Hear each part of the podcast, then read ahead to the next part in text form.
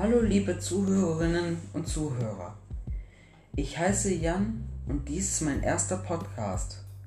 Heute erzähle ich euch was über die verschiedenen Sexualitäten und ihre Definition. Was bedeuten die Begriffe hetero, homo, bi, trans und intersexuell?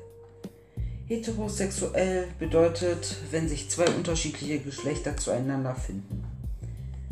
Homosexuell ist ähnlich wie heterosexuell, nur dass sich hierbei zwei gleichgeschlechtliche verlieben. Bei der Bisexualität steht eine Person sowohl auf Männer als auch auf Frauen. Eine Person, die sich im falschen Körper fühlt, nennt man transsexuell.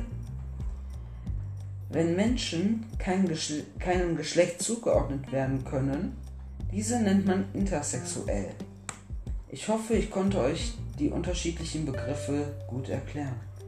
Bis bald, euer Jan.